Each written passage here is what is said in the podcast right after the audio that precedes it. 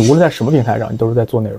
那么做内容的前提一共其实是有三个，第一个就是你这个内容是做给谁的，第二个商业化的路径，第三个平台需要什么。这三个能够去到一起的话，那你做什么平台数据都不会差。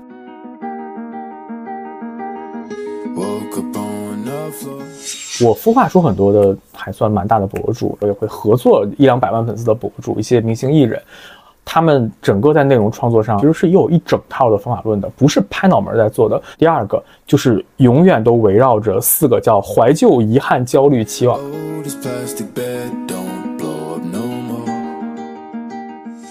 你要记得你整个内容的情况，其实四个叫做大众、自我、内容和商业。这也是一个四象限，我一般情况下叫做四四一一，最好的一篇内容的结构，大众占百分之四十，内容占百分之四十，商业性占百分之十，再给自己留百分之十。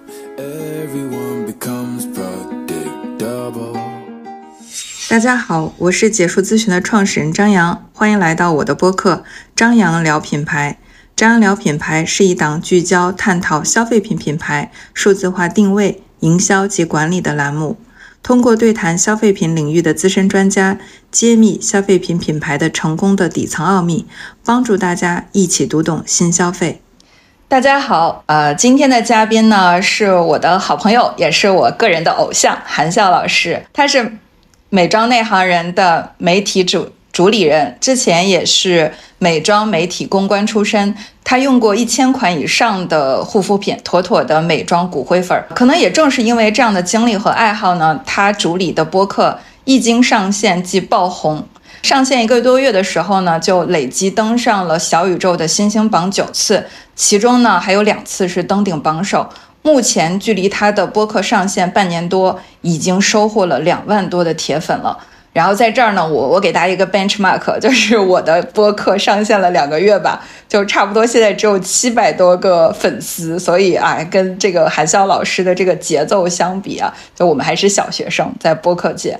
呃，还有一个这个这个让我很意外的信息是，他的听友群非常非常的活跃，就是一会儿不看消息都会弹出几百条未读。作为一个公关转型出来去做 to B 端的大网红，韩笑老师呢，他是如何从零到一去打造好个人 IP 的？今天呢，我们就来详细聊一聊他的起盘快速。播客涨粉的奥秘，以及他如何打造个人 IP 这两个大的话题，对这两个话题感兴趣的的小伙伴们千万不要走开。最后呢，想在这里插播一则小广告：结束打磨了三年的数字革命体验课呢，刚刚在视频号的小店发布了。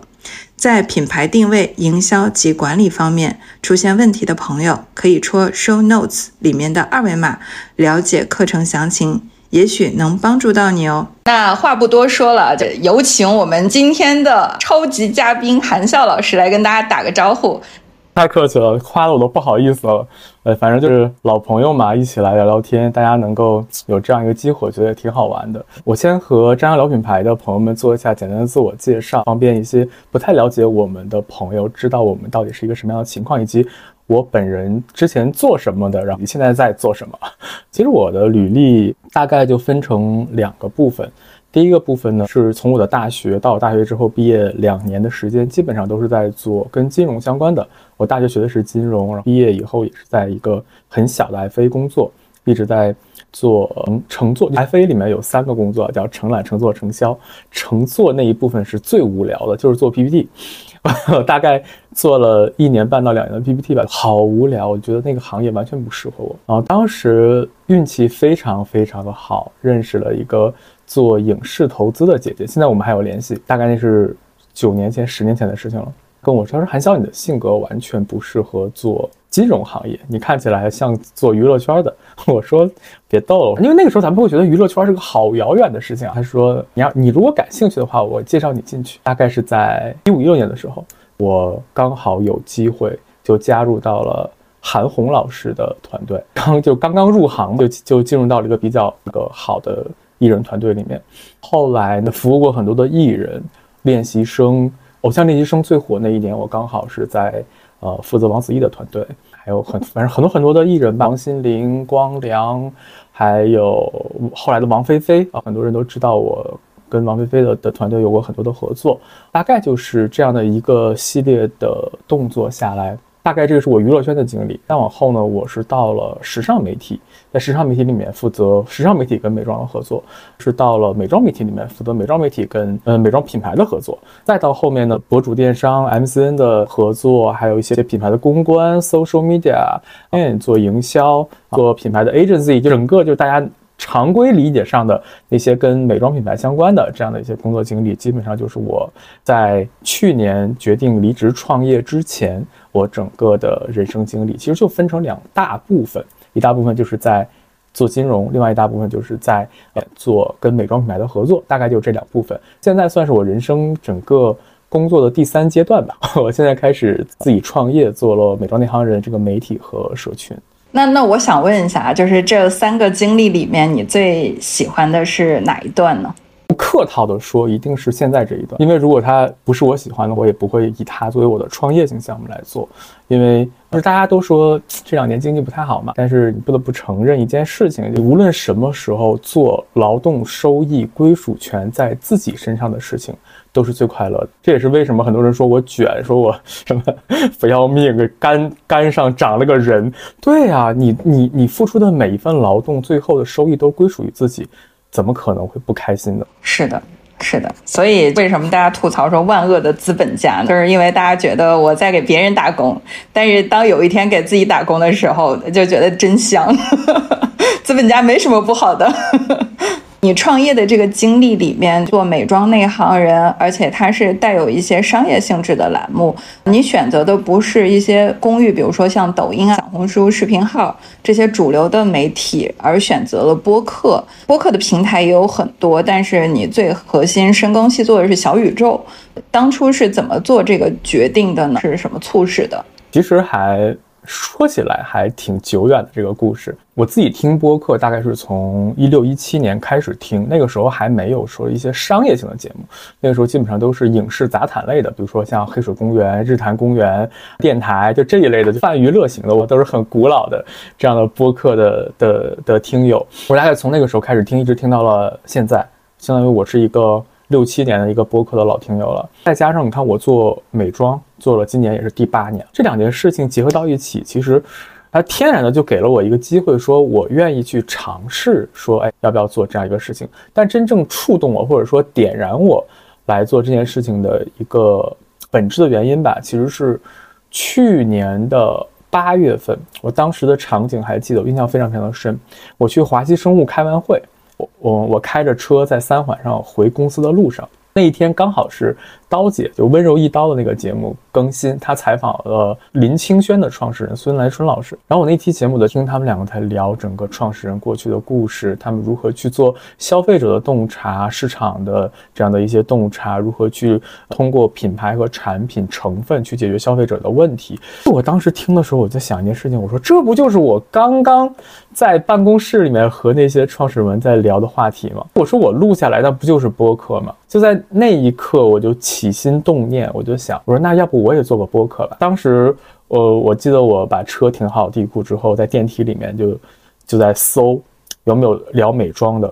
我把小宇宙、把苹果 Podcast 都搜了一遍，发现有说聊美妆的节目当中的呃一期，但是没有说专门讲美妆的一个节目。我当时就精准的洞察到了，说这里有一个内容供给上的蓝海和空间。如果我只要速度够快的，那我一定是能够抢占这个先机的。我从去年的八月份起心动念做这件事情，刚好这这个时候不得不介绍一下我的合伙人了啊，就是 Beyond Pod 的发起人，也是应天下的 CEO 艾勇老师。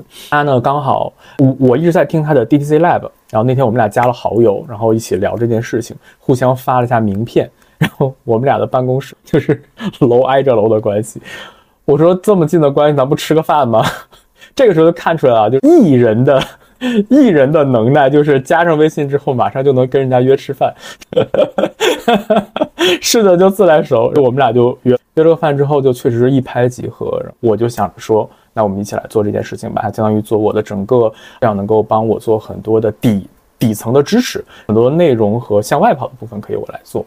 嗯，就从那个时候开始筹备，大概从去年的十月份发了第一期，周更了一个礼拜，因为大家都知道的原因，大家都阳了嘛，再加上过年，我们大概中间是空了一段时间。哎，正儿八经的高高速运作，应该是从今年的过完年回来以后开始做的。但是我我一直都觉得播客是一个很神奇的存在。严格意义上说，我是今年才成为了播客的这个听众。但是一进入，我就觉得这个这真的是一个，他怎么早点我不知道，就就非常非常后悔没有早点被被我的合伙人云帆种草。他发给我很多次小宇宙，但是我就是差不多到今年的五六月份吧，才开始把更多的时间放在这个平台上。那我会发现它有一个魔力，就。它的停留时长特别长，因为它用了很多的这通勤的时间啊，开车的时间，它就跟我们以前在车上听广播的那个场景特别像。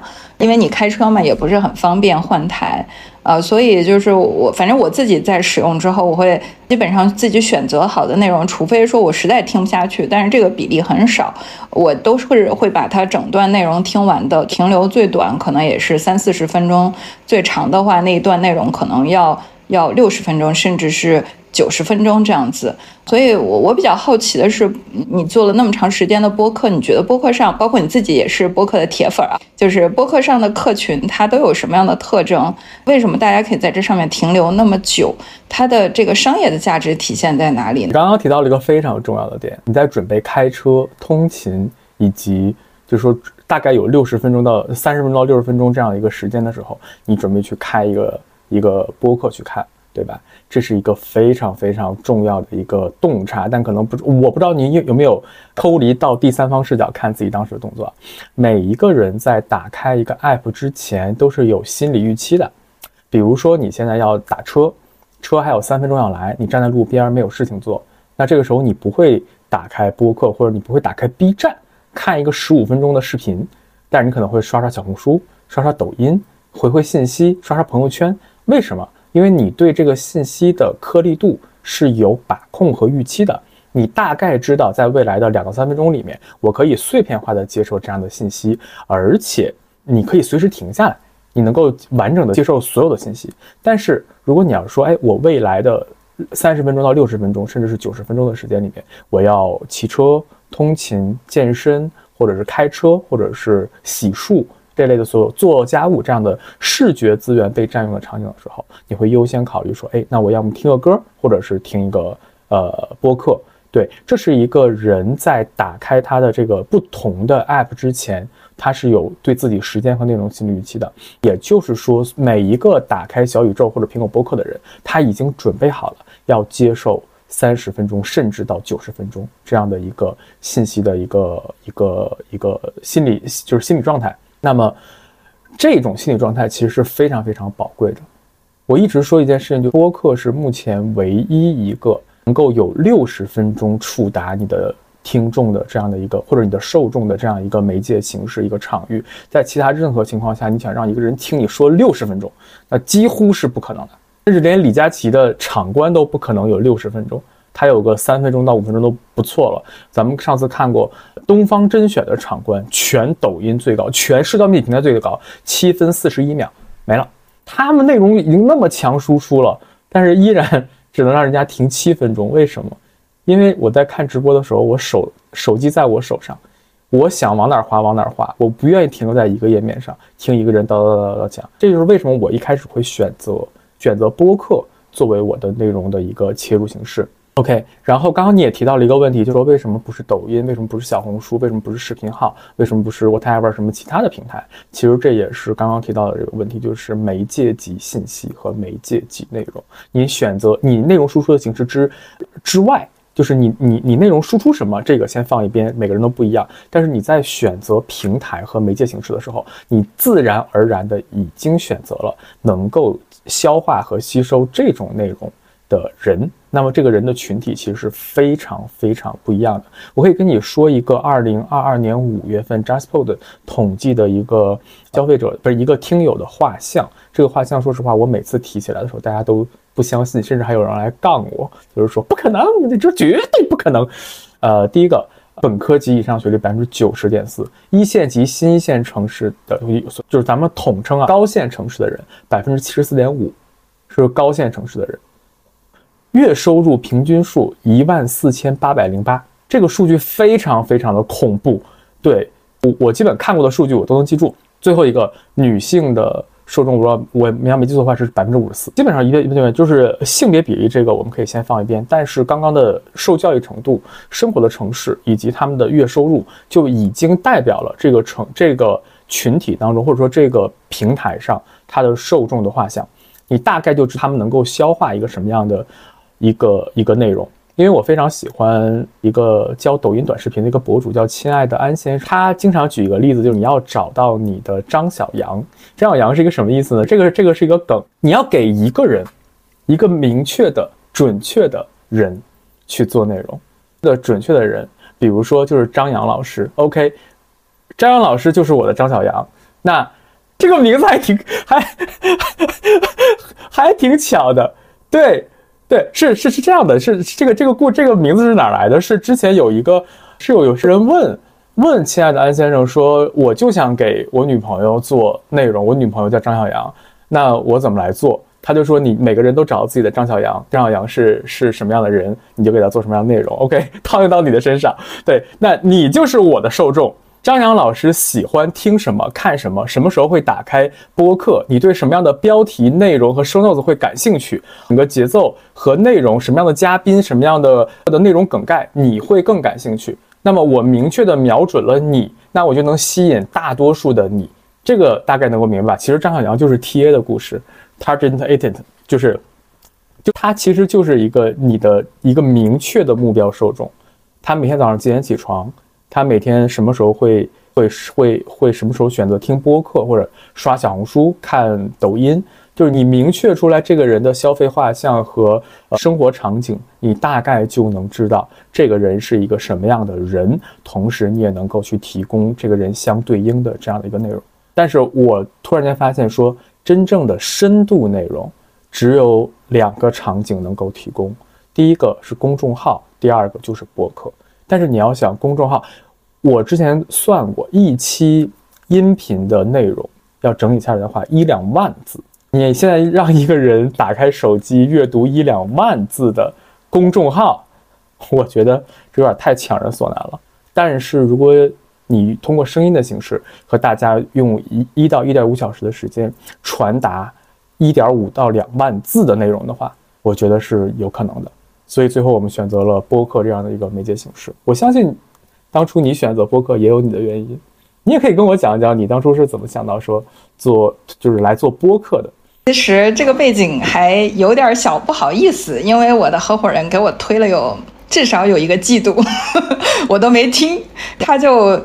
哎，隔隔一段时间，他听完一个特别好的这个内容，他就会把这个推荐给我，然后问我下载了没有，然后听了没有。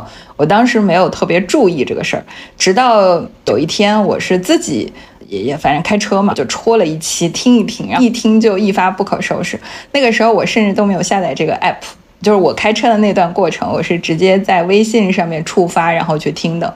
我后来是专门把车停在路边，那个 A P P 打开下载，要要关注，要订阅，因为你只能在 A P P 上跳转去订阅它嘛。我我讲一下我我对这个播客的一个感受。首先，我从听众的角度来讲，嗯，我我我会很喜欢听一些好听的声音，它能让我的心静下来。包括我之前有有一个有一次是听哪一哪一位这个嘉宾老师去讲，他说，呃，他会有一种场景是需要家里有点人声，就自己打扫卫生或者在做一些事无关痛痒的事情，不需要集中注意力的时候，他需要有一种陪伴的属性。呃，我就会有一些需要陪伴的属性，但是在这个陪伴的过程中，如果他还能够帮你增加一些一些知识，一些。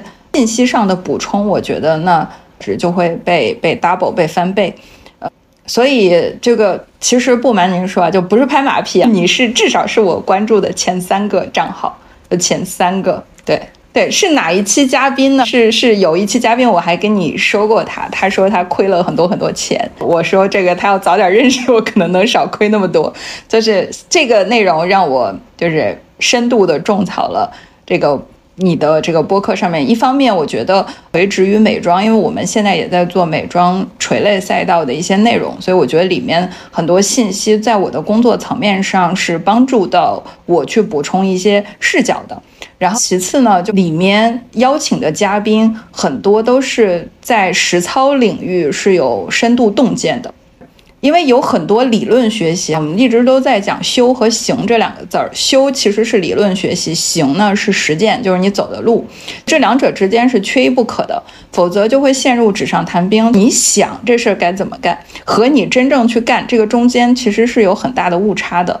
所以，我我在这个播客里面听到的很多咱们咱们的邀请的嘉宾也好，还有一些其他账号邀请的嘉宾，绝大多数他是既有。既有修又有行的，它的信息是完整的、对称的。你觉得在这个过程中，你收获的内容，比起一些专门做商业评论的，抖音上有很多那种商业的评论人，我觉得都是纸上谈兵，就是他 根本就没做过生意，天天在那儿去指导别人，说啊，你知道你你你怎么样赚大钱，就是一些毒鸡汤。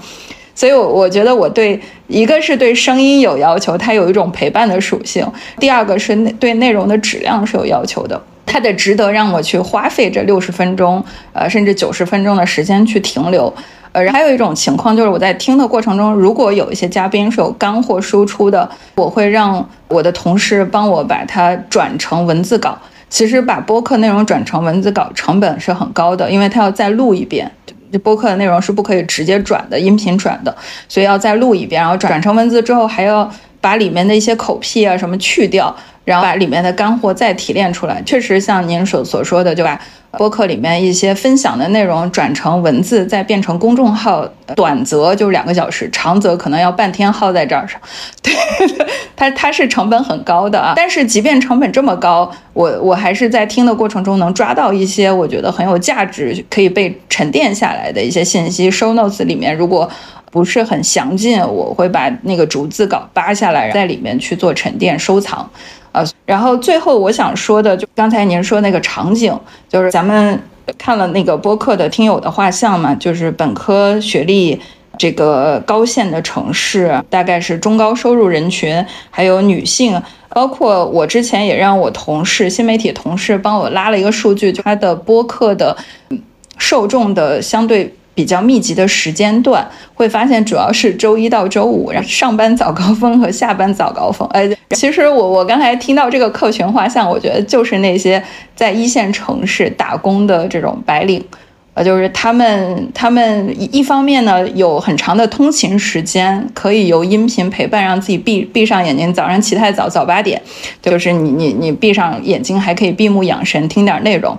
其次，有持续学习的需求。说这个非常非常对，我之前跟俊平大魔王，就是老白，我们俩那天聊天，他就跟我讲，他说“通勤”这个词啊，就非常非常的一线城市。二线往下没有“通勤”这两个字的概念。我给你讲一个我们招聘的时候的一个很奇葩的事儿吧，就是我因为我们公司这个乘坐业务是 base 在武汉的，我们之前在一个对之前在一个叫古田区的地方，那边就是周边居民很多。在汉口，我们就招聘，通知一些小小朋友过来面试，一些年轻人，然后就问他你为什么我们这儿，你为什么就选择我们这家公司啊？就我当时设想的说，啊，你你的这个行业是我喜欢的，做数据分析嘛，或者是哎我对电商感兴趣，想要研究一下巴拉巴拉，或者是至少是跟我的专业匹配吧。我想的都是一些非常非常的阳春 白雪的理由。结果他说，因为离我家近，我走路过来也就十分钟。哎呦，我的天哪！我觉得这个是就是二线哪怕是一线城市的一个原因。没错，没错，没错。其实，呃，武汉是有地铁的，就它如果是贯穿从汉口到武昌走个对角线，也得坐一个小时以上的。但是事实上，大家找工作的就是在一些。二线城市甚至往下走，下线城市，大家都会比较关注，就尽可能找离家门近的。他们对于工作带来的这种平衡 ROI，就是舒适感和收入之间，他是要找到平衡的。就他不一定非要高薪厚职，没有那种削尖脑袋往上钻的这种心思。那种人都去一二线，都呃都去北上广深杭了。但凡能在武汉愿意一个小时通勤的人，他他都去北京、上海了。或者还有一个人群，从北京、上海又回到武汉的。可能。对对对对。所以场景我觉得也挺重要，它需要有一个去听的这个场域。那那这个是这个是我作为一个听众，我我选择播客的原因啊。再说从从这个做播客这件事儿上，就我们不是也做了一个张扬聊品牌嘛？呃，我的理由特别特别的被动，我没有你那么高瞻远瞩，是因为我们播客涨粉儿比视频号涨粉儿多和快。就视频号我们也做了有一年半载了，但是感觉我们在短视频上还都没摸到门框呢。但是在播客上，虽然说我现在粉丝量也不大，但是这个涨粉的效率真的是感觉还是会会带来一些正反馈的。因为视频号的粉丝数是不公开的嘛。那我问你个这样一个问题，就你的视频号，就就是此时此刻啊，视频号的粉丝多还是呃小宇宙的粉丝多？我们有两个视频号，一个是我自己的这个解数张扬，另外一个是解数咨询那个账号，那官方账号，那官方账号现在在云帆手上，我不太清楚粉丝量，到时候问他一下。解数张扬呢，是我今年初才开始做的内容，现在只有五百二十多个吧，就已经停留在五二零这个数字上，我很敏感的记得它了，五二零，长时间了。然后最近好像还有被限流，因为一些可能发的不频繁或者什么的。再到这个播客就差不多，我这两天去看可能是七百多吧，就七百五左右啊。但是我做播客才做了俩月，所以视频号相较就从去年年底到今年年初就已经做了，就做至少有半年了，甚至现在都八月份了，又做大半年了。所以我感觉从涨粉的效率上，这个播客还是。呃，可能会跟我的能力是更匹配一点。我不太有能力去讲很短、容易爆的内容。我我觉得这个也也是要因人而异了。有空咱们俩可以聊一下，因为我是八月一号开始做的视频号，到目前为止差不多接近四千订阅。我不是，这真的就八月一号的时候，我还是大概是四五个粉丝，真的四五个关注。大概到目前为止二十多天的时间，已经涨了。三千大多，三千八九这样的一个粉丝，我我我预测一下，你那个爆掉的那个内容，就 Coco 的那个短视频，应该帮你涨了好多吧？呃，对对，那一条涨了很多，然后还有其他的持续的关注，其实能够看到整个它的呃涨粉的趋势是是非常非常好的。因为我们其实是有一个讨论的大纲的，但其实我会我想把整个后面的内容给捏一下，怎么做内容这件事情，它不仅仅是说。呃，我怎么做好？呃，小宇宙小怎么样做好播客，或者怎么样做好呃视频号 这这样这样的事情？其实它归根归根结底就是一件事情，就做内容。你无论在什么平台上，你都是在做内容。那么做内容的前提一共其实是有三个。第第一个就是你这个内容是做给谁的，这件事情你一定要在开始之前就想好，非常非常清晰的去想好。就像刚刚我举的那个例子，想清楚你的张小杨是谁，他喜欢听什么，他需要什么样的内容，他会对什么样的内容感兴趣，他会对什么样的内容去产生收听、观看、点赞和关注这样的行为。那么，这个人你要你要想清楚，也就是说你的群体需要什么。第二个，商业化的路径，一定要在开始之前去想明白你的商业化的路径是什么，因为其实很简单一件事情，就不可持续的。呃，内容创就是不可商业化的内容，内容创作是不可持续的。你不可能说我闷头发个三年，一分钱不赚，那边打着工送着外卖，这边为了养的，这是不可能的。他他他，你必须带来正向反馈。那么你的商业化路径一定要想清楚，这两个，一个是什么样的人，第二个是你的商业化是什么。当然，商业化不是你拍脑门想的，依然是去找到你的那些受众，他们需要什么。他们愿意为什么样的内容去付费，或者说什么样的内容能够吸引什么样的人？然后这些人是你希望吸引来的。那么他们真正的另一个需求是什么？我们可以做交叉支付。那么这也是另外一种我们的商业化的形式，不一定非得是内容本身就是商业化的的本身啊，本身可以是一个你吸引你的目标 TA 的这样的一个一个模式。这两个都想好了之后，第三个你要想好一件事情，就是平台需要什么。可能很多很多的创作者都没有这个意识，就大家每天想的一件事情都是我在抖音上做什么啊，我的粉丝要听什么。那你没有想过平台在推什么呢？像抖音，它从今年的六七月份开始，它不再公布日活了。为什么？这个你要想让什么样的内容在抖音上的什么样的算法是能够愿意让消费者就愿意让就愿意给流量给创作者的。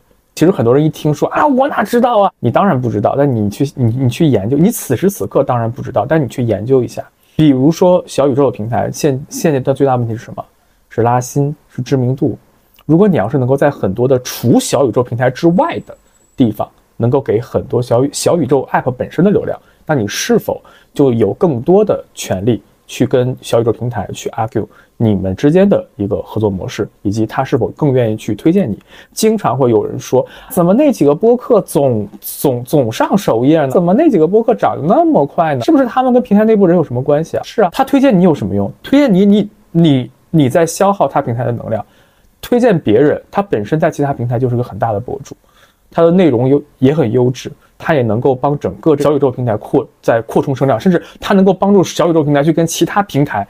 去抢占市场份额，那人家为什么不去支持你的你的内容呢？如果你要能够通过这个高度去想你的内容创作的话，那其实是远比你要自己闷头做内容要好得多的话。那现在我们今天讨论的是播客，那么我们再跳出来讨论短视频的制作。现在大家都在做两个东西：小红书和视频号。视频号现在需要什么？需要从各个地方往里抢内容。同时你要想一下，视频号它的整个受众相对来说年龄偏大。当然，它它还有各种各样的问的问题吧。你去找到平台的运营，你你去问问他，你们现在现阶段的 KPI 是什么？你们现阶段需要做什么？跟他说明白。那我朝这个方向去创作，或者说你们这个月是否有什么样的一个话题，或者说有一个什么样的东西，我能不能帮你来做这样东西？那其实这也是一个非常好的。小红书现在所有人都看到他们在推买手计划、推电商、推直播、推商品卡，啊，你还闷头在那儿做广告号。那人能给你推流就怪了，给你推流平台一分钱赚不到，给广告号推流那边至少能扣个点，那人家干嘛不去给你推那个号呢？对，所以一定要想清楚。刚刚才刚刚这三个问题，第一个，你要把你的内容做给谁看，想清楚；第二个，这些人来了以后，你如何去商业化变现？到底是靠这些人本身内容去变现，还是说靠这些人来了以后聚到一起再去变现？这两个事情想清楚。第三个，把这些结合到一起，跟平台的内容方向去契合。这三个能够砌到一起的话，那你做什么平台，数据都不会差。我把这三句干货金句把它记下来了啊。关于内容创作，我确实，因为我早年在媒体，我也做很多很多的内容，然后也会我孵化出很多的还算蛮大的博主，我也会合作一两百万粉丝的博主，一些明星艺人。他们整个在内容创作上啊，还是什么也好，其实是有一整套的方法论的，不是拍脑门在做的。刚刚在弹幕里面有人问说，韩笑你是怎么说保持短视频的高产的？其实很简单，你看来看去，整个短视频，包括我的，包括你，你刷一个小时的抖音，你会看来看去，首先有有固定的结构结构和模式，有模板，有框架可以去套。第二个就是永远都围绕着四个叫怀旧、遗憾、焦虑、期望。怀旧、遗憾、焦虑、期望，大家把这这几个词打到我们的屏幕。呃，不用，你们你们其实记得非常非常简单一件事情，就四个词：过去、未来、热爱、恐惧。过去在这个四象限啊，过去、未来、热爱、恐惧，它是四个象限同。然后过去和未来是一组，热爱和恐惧是一组。未来的恐惧是什么？是焦虑。那未来的热爱是什么？是期待，是美好的向往，是希望。那过去的热爱是什么？过去的热爱是怀旧，是那些美好的曾经经曾经经经历过的那些人和事情。还有过去的恐惧是什么？过去的恐惧是遗憾。这四个情绪永远是能够击中大多数人的情绪最大公约数的。那么想清楚这两个向，就是两个坐标轴，就是过去、未来和纵向的热爱和恐惧。那么两两组合就是怀旧、期待、呃遗憾和焦虑。那么制造焦虑、贩卖焦虑就是迷蒙的那个逻辑。解决焦虑，再 不看你的孩子就比别人要笨百分之十。就是为什么你们家孩子怎么怎么样的啊？这东西就是就是全全全是全是这种。就是如果你再不看这篇文章，你的公司就被别人远远的落下了。很多商业节目都喜欢用这样的标题，就制造焦虑。还有说什么？如果十年前看到这篇文章就好了，遗憾嘛，对吧？对吧？就是你你你知道的所有东西都在这个象限里面。你去找这个象限当中的你的选题就可以了。是不是突然间觉得思路也打开了一点点？呃，何止打开一点点，一下子茅塞顿开了。明天可以开始按照这个来创作了。哎，其实我我我在想，很多的品牌都在讲说这个热点一波接一波，好像每一个热点自己好像都都没有办法提前预测，也没有办法提前踩中。但是你会发现，就新媒体之所以在媒体前面加个新，说明它是。其实换汤不换药的，它只是传播形式根据我们的互联网。我之前听到过一种说法，为什么会有了移动端的崛起？是因为不仅仅是有了手机，而是就是最核心的一点是手机的资费、流量资费降下来了，不然就没有短视频的机会。我记得以前还是二 G 二二 G 时代的时候嘛，大家可能发一个彩信都心疼半天，说这个这个要 就损失了一个亿了，这个要要超了。但是现在大家好像就会很肆意的用流量去去做，然后大大不了就是买个什么加速包啊啥的，这个成本也不高，所以流量成本其实是催生了这个短视频它的一个一个一个扩扩张。所以刚才您讲到，就是无论是围绕人做给谁，用户的心态，那用户的心态它是也是被社会社会环境所塑造的。就是你看，最近这对这一两年经济环境不好的时候，其实大家的焦虑是同一种焦虑，叫做收入是不确定的，但是支出是确定的。不是有一种说法说，这个中年怎么破产三件套嘛？这个老婆不上班，孩子在国际学校，然后自己失业。啊，所以就是其实人的痛苦还是比较相通的，所以社会环境塑造了这些人的共同的一种焦虑的情绪，然后是一样的。平台虽然说我们不可预测说平台下一个阶段会做什么，但是你刚才提供了一个非常重要的一个角度，叫做商业化路径。平台它也是资本呐，它也要活呀，它也要考虑自己的商业化呀。我最近听了听了一个一个一个新闻啊，B 站要开始公布它的停留时长了。对对对，而且会把这个作为一个非常核心的指标。所以平台做什么，你别看他说什么，你看他做什么。呃，前前一段时间我看我在看一本书，讲中国政治的，叫《置身事内》。然后他他这这本书特别通俗的在讲中国政治和中国经济啊。里面他说了一句话，我觉得特别绝。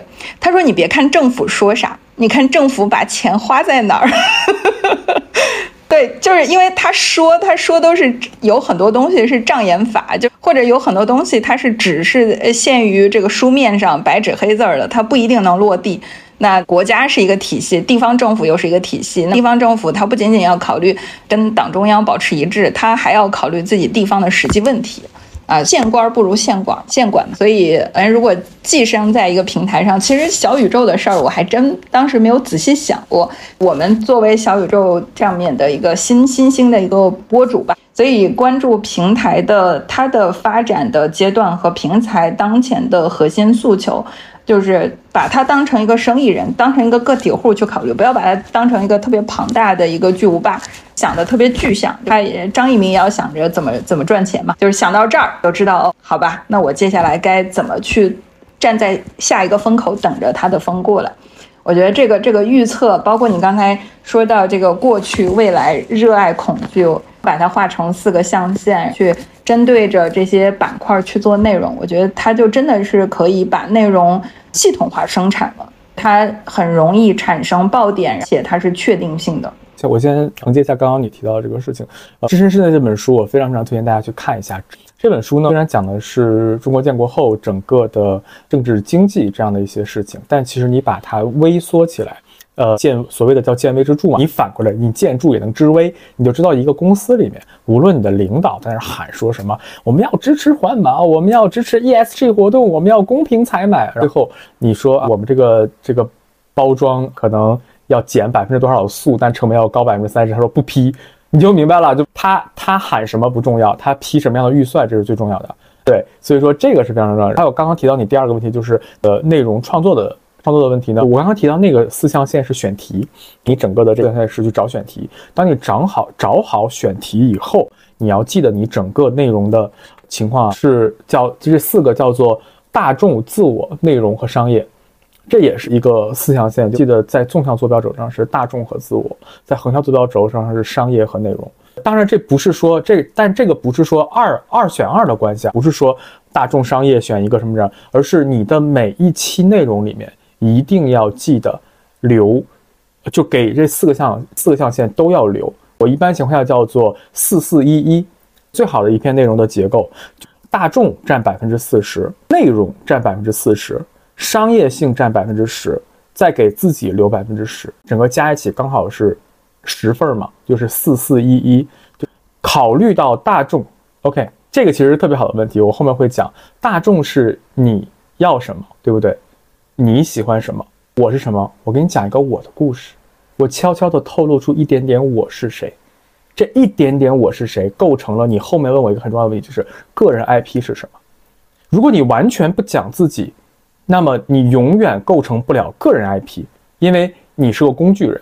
呃，如果你完全讲大众的内容，讲大众讲内容，比如说你你你就讲汽车修理、空调修理、产品出海、品牌怎么做、市场怎么做，你不讲张扬是谁？你不讲你这个汽修工本人是谁，你家有没有孩子，有没有老公，你的个人情况怎么样，你永远是个工具人。你，你就是明天把你替换掉，完全 OK。大家喜欢的是个真实的人，那这个真实的人呢，你就要留出百分之十的内容来给自己。大家听播客的时候，经常会听到我会讲我之前的一些从业经历，讲我跟朋友之间的事情，通过我自己的例子去讲这些事情。这些是什么？这些就是那个我自己的百分之十。但这个比例如果高了，今天下午我跟谁说我妈怎么地，我爸怎么地了，我家孩子怎么样的，没有人愿意听。那邻里街坊的事情关我屁事，一定是与我有关嘛？商业跟内容一定是四比一的关系，商业的的情况要多了的话，那么大家就不愿意听。你可以最后说。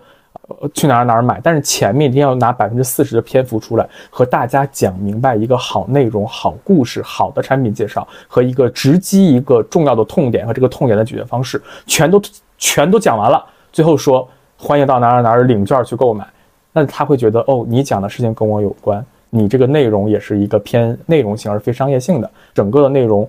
一一条视频，短视频也好，播客也好，无论时长是多少，那它整个的结构就是保持着四四一一内容大众这样的一个一个结构就 OK 了。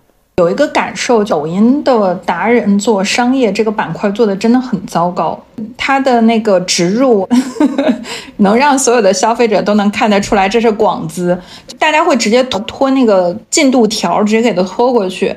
或者还有更讽刺的，就在公屏上打上“下次一定 ”。那是 B 站吧？你说的是 B 站吧？呃，抖音现在也是这个样子。抖音现在就是达人带货，它太清晰的，它的商业做的太露骨了，它不丝滑。这里面有其实有两个问题，第一个是博主本人在整个事情当中扮演的角色，他到底是一个割韭菜的角色，还是个内容输出者，还是说他也是受整个公司体系所裹挟的一个商业环境当中的一环？如果他只是一个做工具人，我今天只是站在这儿把脚本念完，那么我们没有办法要求他生产出来太多的内容。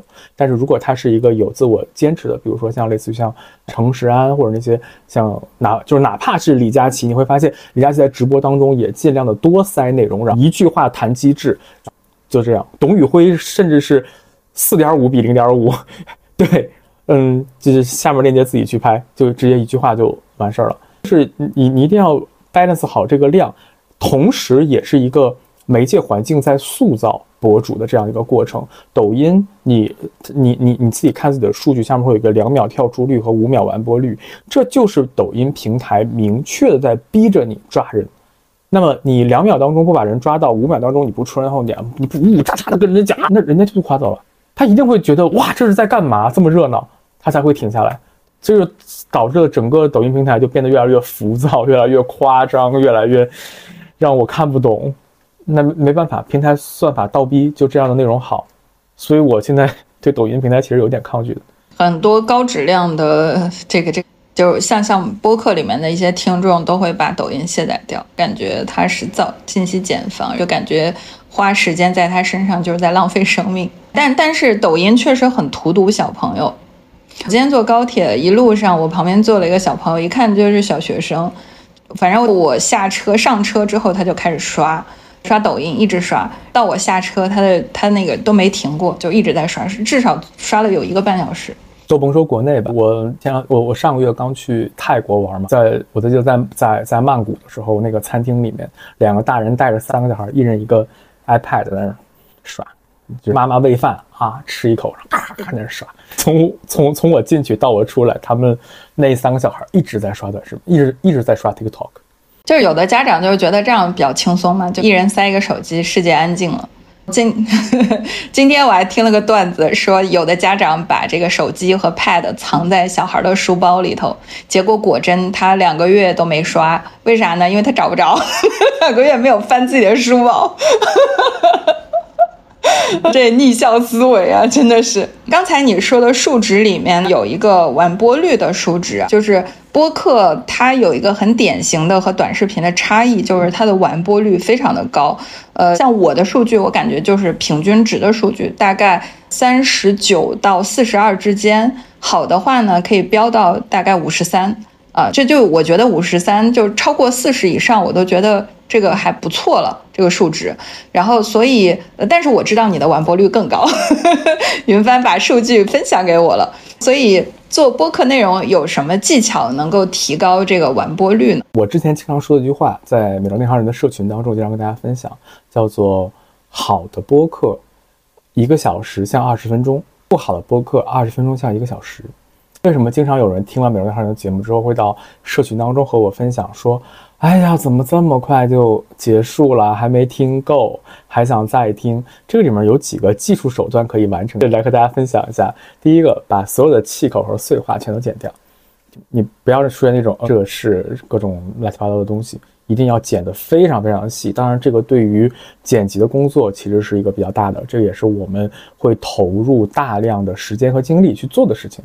这是第一个，第二个，在录制的过程当中，记得在录录的过程当中一定要用大量的承上启下的内容。你看，刚刚咱们在聊的过程当中，我会经常说的问题，我用两点来回答。你刚刚说的情况是不是指这样的东西？我会进行短暂的这样的一些总结，一些呃结构化的叙述，一二三四，或者说是可以这样来理解，然后做一些总结，让听友在听的过程当中呢，他会感觉像。像像莲藕一样，一节一节一节的，我们可以发散出去，但一定要作为主理人和主持人，一定要在适当的地方收回来。然后在收回来的时候，一定要跟大家说清楚，说，哎，刚刚你问的问题是什么样情况？我们会进行什么样的展开？刚刚你展开那一部分，我们可以总结成一个什么样的一个内容？整个就是把内容变成一节一节一节一节的，这样大家听的时候，OK，我大概知道了你们讲的是什么样的内容，它听起来就会很舒适。还有一个就是语语速和语气以及普通话，当然这这这这些就是慢慢练就就就就好了。真正呃让让大家能够感觉到就是内容的结构是非常清晰的，同时上升的一个过程，然后同时呢还是要呃在后期的剪辑过程当中做一些呃处理，而尤其是就就算这一段没有呃比较复杂的气口的话。那它它它太长了，也要剪掉，就是至少精简掉一半，让大家听起来之后，嗯，这样这样这样这样这样一条条的下来。但是刚刚我回答你的是如何去增加完播率，那么第二个问题，我想回答的是完播率重要吗？这个问题其实我觉得大家可以去想一下，就是完播率这件事情对于播客来说重要吗？它对其他的很多的的内容来说都是非常非常重要的一件事情，但是它对于呃，尤其是像你我是做六十分钟以上节目的，它真的重要吗？对，因为很多短视频它重要，是因为一两一两分钟的人都让人听不完的话，那你这个东西的内容肯定不重要，但是不是肯定质量不好。但是播客很多时候大家就是，我今天就只有三十分钟的时间可以听，我明天再点开啊，我或者是我后面我就忘了或者怎么样的，没关系，它是一个构建深层次关系的一个一个媒介形式。它的完播率在整个媒介形式当中不一定是一个很重要的属性，这个我觉得大家可以，嗯，不用特别的在意这个数据，而且你要反过来想，每一次我上首页，我的完播率一定下降，就人群不精准了嘛？对，原因是来的人很泛，对，来的人很泛，那么只要是你做的内容足够的精，那么你的完播率一定高。比如你现在就讲，啊，一个罕见病。就是就是一个，比如说像渐冻症或者什么，就是各种各样的罕见病，你就专门讲罕见病的一个节目，一个节目可能就四个人听，但这四个人一定把这个节目听完，甚至一遍一遍的听，看看我们家这个病人能不能治。你你在内容的筛选上，你天然的，你不是一个泛 C 的一个内容，那你就天然不用去管那些什么完播率啊、那些收听量啊、订阅量啊，它都不重要，因为咱们俩做的内容形式是一样的，咱俩做的都不是 To C 向的内容，所以我们完全不用担关心那些订阅数据、评论量都不重要。嗯，哎，其实完播这个事儿，我会发现小宇宙它是属于，比如说你已经选择了这个音频，然后你呃改选了另外一个，但是等另外一个播完了之后，它会自动跳转到你上一个没听完的内容里面，所以我感觉它总之还是会播完的，除非说这个人已经彻底对这个内容失去了兴趣。否则，它只要不能操作的前提下，它会被被影响。然后第二个点，我的感受有两个，一个是呃标题，就是标题党同样存在在我们的音频播客当中。呃，因为你会发现，当你的标题很有吸引力的时候，当然这个吸引力一一定，比如说跟社会热点有关系，跟比如你 to B 的内容，那就跟平台的热点、品牌的热点，甚至品类的热点有一些关系。那它的这个收听量其实是有保障保保障的，就是当你的内容写的很干，你标题写的很干，就是确实跟你的内容超级匹配，但是它没有吸引人的那些这个爆发点，它可能也也很难获得这个收听量啊，因为大家还是会通过看标题来确定。然后第二个我的感受体感是什么呢？就是。呃，我会多听几次内容，我才会确定这个人我要不要订阅。我不知道你是不是也是这样的。我不会因为一次上头的内容，就说 OK，那这个这个博主还可以，那我就长期关注。我是要对，就是还是对内容的那种，嗯，比较精挑细选的，或者是比较有挑剔的这种，呃，这种心态吧。就是我会多听几期，然后特别确定，甚至是很投入的时候，我才会哎。这个关注一下，因为它会推送在订阅里面去推送它最新出来的内容。你如果说这个账号你不保障你会长期它推一期你听一期，你可能就就就就关注它，未来你还要去打叉叉，把它的东西再给划掉，就是这样浪费时间啊。所以我不知道是不是所有的这个。播客的听众都会有这个习惯啊，就是他会对一个账号下面的所有内容都比较挑剔，就是他必须至少百分之八十以上是高质量的，然后符合水准的啊。他偶尔一期这个扑街就没关系啊，就谁还不会有遇到一个相对不是很投投机的嘉宾？但我觉得你请嘉宾真的是一绝。所以待会儿也也跟我们聊一聊，你是怎么去筛选嘉宾的？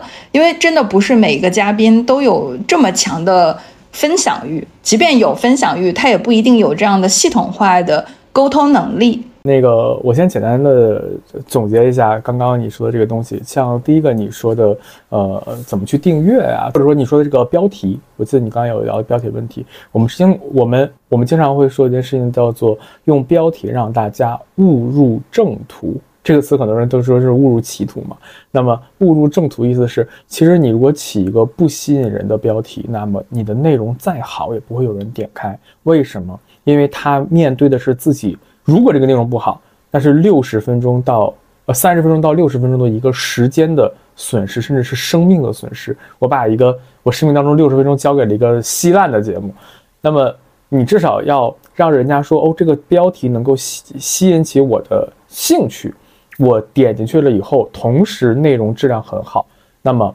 我可以点进来，我来收听你的内容。这个其实是一个非常重要的事情，这也是为什么每周一的下午，我都会在美容内行人的社群当中，让大家一起去选择这样的标题。然后我会把我想到的两个标题，我不是想一个，然后再凑数一个，我是真的两个都精心打磨过，然然后让大家去选哪个会让你更有收听的兴趣。我不是说哪个标题更好。而是说哪个你看到了以后更有收听的兴趣，让大家去选。所所以你的标题是你的这个播客的粉丝帮你选的吗？呃，我是自己写出来两个，这两个呢大概率是两个方向。比如说像呃今天凌晨的这个珀莱雅的这一期，我一共写了两个，第一个叫做从困局到破局。然后呃博细数珀莱雅什么那个二十年发展路，大概是这样一个标题。另外一个就是呃从六十亿到从六呃六十亿上市到六百亿巅峰，然后怎么怎么样，你会发现它前面两个是完全不一样的，一个是数据，一个是情绪。那么我这两个都很好，我也都打磨了很久，大概花了两三个小时在想这两个标题的事，但是我都抛出去，就是哪个更感兴趣。那么呃当然。讲怎么起标题，我也能单独再跟大家聊一个半小时啊，就是什么数字法、情绪法什么什么什么这东西。那么大家能能能能能能看得到，就是说从困局到破局，珀莱雅怎么怎么样？哦，这里面是有情绪在的，有场景在的。第二个，从六十到六百亿，因为大家看，哦，这是有数字在的，数字也抓人。那么我我会用这两种方式去写两个标题，让大家去选这两个我。用哪个都无所谓，因为每个都是我精心写出来的，只是哪个能更激起大家收听的欲望，这就是我要做的事情。对，那么不是说我的听友们帮我想出来的，而是我的听友们帮我们选出来的。对，这个是通过一个很多人的一个筛选来做的。然后刚刚你提到的，呃，第二个什么去请嘉宾，我整个的录一期《美容达人》到底要经历什么？可能这是我有史以来第一次跟大家来透露。大家会觉得说每周二那个节目莫名其妙就出现了。我我之前经常说一句话，叫做后台越复杂，前台越简单。你看到一件事情非常非常简单，比如说打开百度，就只有一个搜索框，你输入一几个字进去，然后就跳出来了一大堆的网页。大家会觉得哇这么简单，但你不知道背后的整个爬虫系统是非常非常复杂的。同样，大家会觉得哎播客好像每周二到那个时间就会更新，就能点击收听，但是你不知道后面我们要做多少的事情。首先。从选题上来讲，呃，就是刚刚我给你讲了那个大众啊，自己啊，然后那个过去未来什么这各个象限的这种，我们要筛几轮选题和内容和结构。OK，那我们定了这个选题以后，比如说美白，我们就拿美白来举例子。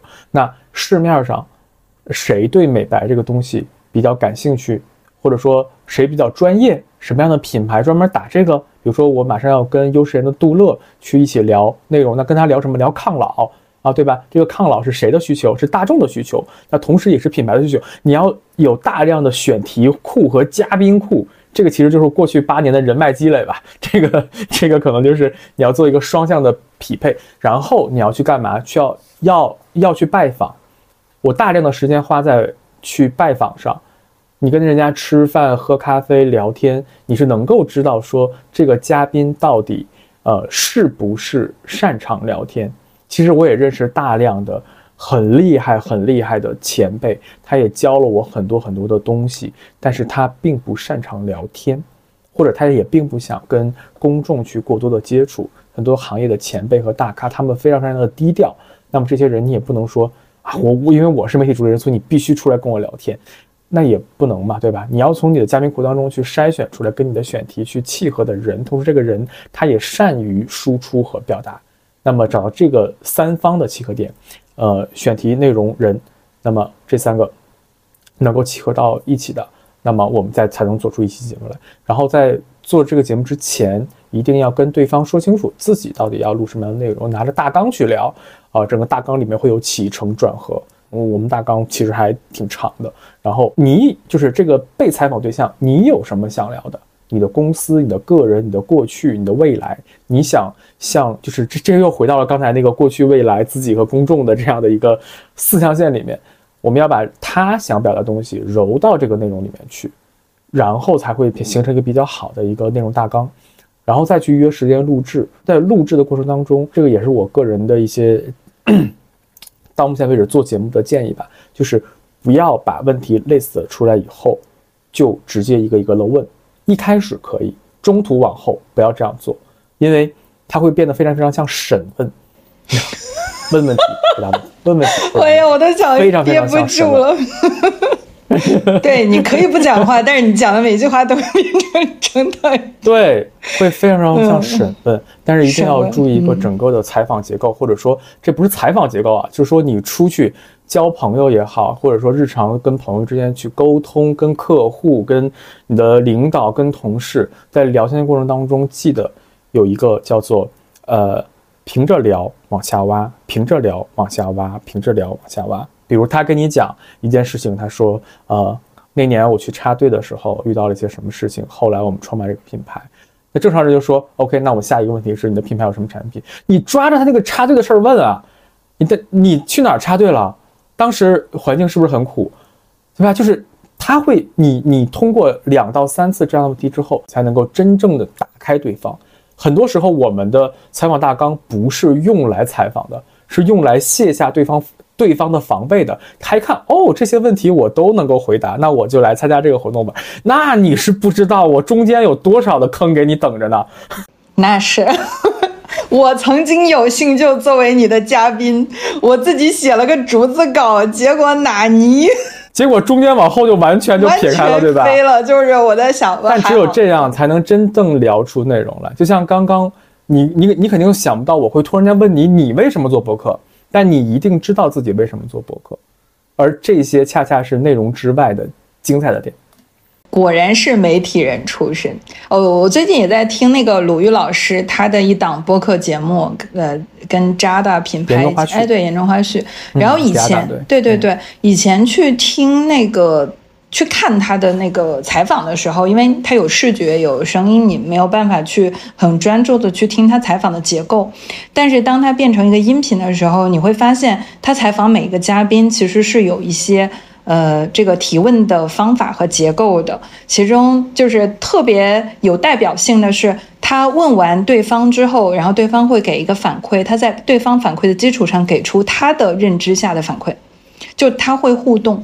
哎，就是你是怎么想的？然后那我是怎么想？就是往下走一根儿。对对对，就是你说的那个平挖平挖，因为平其实就是一个转折，就是你讲完了，对吧？就是即便你身上我不会就着你这个问题再往下问，但是我至少是可以通过表达我的观点，然后去把这个话题写一个句号，然后我们再往下挖。对我觉得它的这个结构让你听的时候你会觉得特别舒服。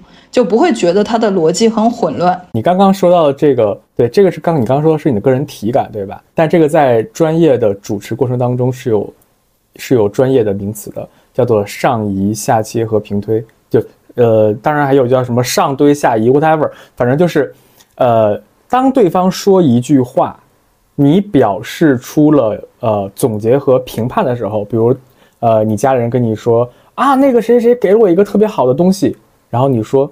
嗯，挺好的，或者说，嗯，你开心就行，这是往上堆，你知道吗？就是就是你你把这件事情做了一个评判，那这件事情就到此为止了，这样你能够把它给继续往下，就是你可以去起你的新的这样的一个话题，这个时候你就掌握了谈话的主动权。但你要经常这样用的话，就会把天聊死。一个很讨厌的人，对，把天聊死的人 就经常这样聊，就这样聊天，总去评判一件事情，啊，但是。呃，下切呢，就是当对方跟你说我我他送我一个特别好的东西，然后你就说，哎，那东西是什么呀？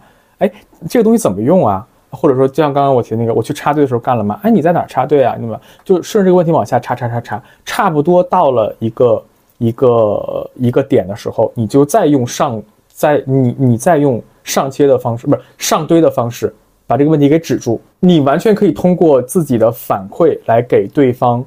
呃，就是来掌控整个谈话的主动权。对，就是就就是你你不用说啊，我们先不说这个了，我们就不用，你就直接用这样的一个你给的反馈，就能够完全掌握整个话题的主动权。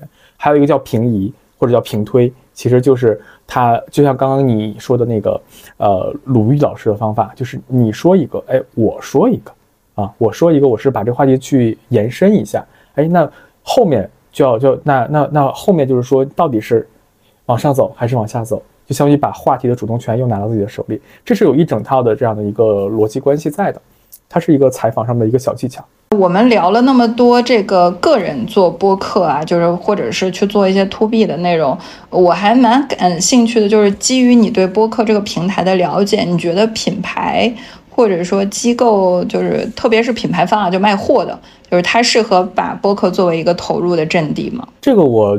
嗯，我个人认为非常非常非常的适合，这个跟任何的利益相关没有关系啊。在过去，呃，品牌想触达消费者，其实只有那么几种形式，呃，无论所谓的 ITC 也好，还是 DTC 也好，呃，DTC 呢指的就是 Direct to Consumer，就是你直面消费者，但这时候比如拉个私域的群啊，你可能每天往里丢东西啊，丢各种图片、链接、视频、视频号，人家看嘛？对吧？那么你反过来，如果你要是能够新增加一个管道，这个管道或者一个频道能够去一个渠道，能够去品牌直接触达消费者的话，那这一定是一个非常好的事情。而品牌能够直接触达消费者的一个方式，而且长达六十分钟一个方式，只有博客。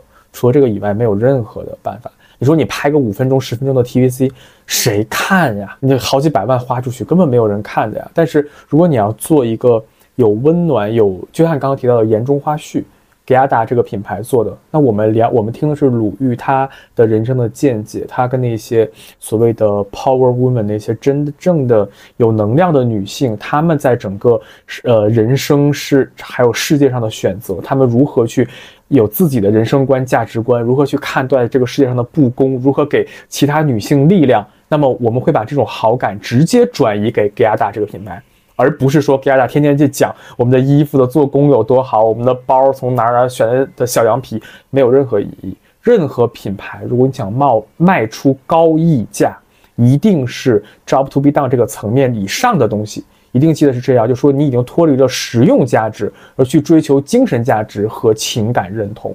那么，想追求精神价值和情感认同的前提，一定是你做出了让对方认同的情感属性的内容。那么这个情感属性内容的话，你过去可能是情绪片，像珀莱雅他每年拍的那些女性的主义片啊，那些比如说女帅男兵，那些啊什么性别不是偏见偏不是性别不是边界偏见才是，这些所有的东西都是在呃让大家去对品牌本身产生情绪认同感。而这些才是能够在别人推出，比如你就像咱俩经常举那个例子，你出双抗，别人出三抗的时候，我不去选三抗，而是选你的双抗，是因为我喜欢你。对，而播客是能够给很多的品牌一个真正的让消费者喜欢你的一个渠，这个是第一个。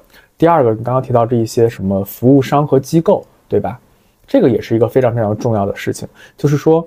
呃，我刚刚举了一个例子，比如说你是一个做出海的，或者说你是做品牌营销、品牌管理、品牌咨询的，那么你真的不需要去管任何的大的订阅数啊、完播率啊、评论数啊，这些都不重要。比如说你是做出海的，那你就叫，比如说叫张扬聊出海，你可能就三百个订阅，每期节目就就十就就就二十个播放。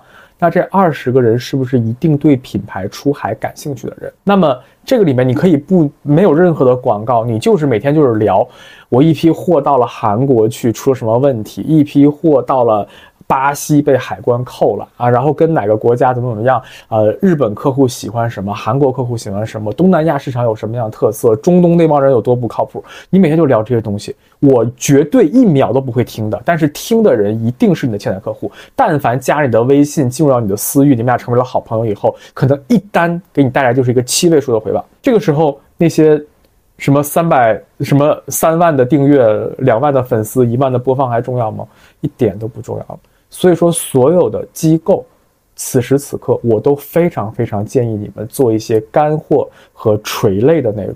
比如说像您这样的情况，你就专门做品牌咨询，你就拆解各大品牌到底现在在做什么的情况，它的数据是怎么样。六幺八的拆解，双十一的拆解，前瞻啊研报啊，再加上那些像今天珀莱雅发了上半年的整个的集团的这样的一个报表。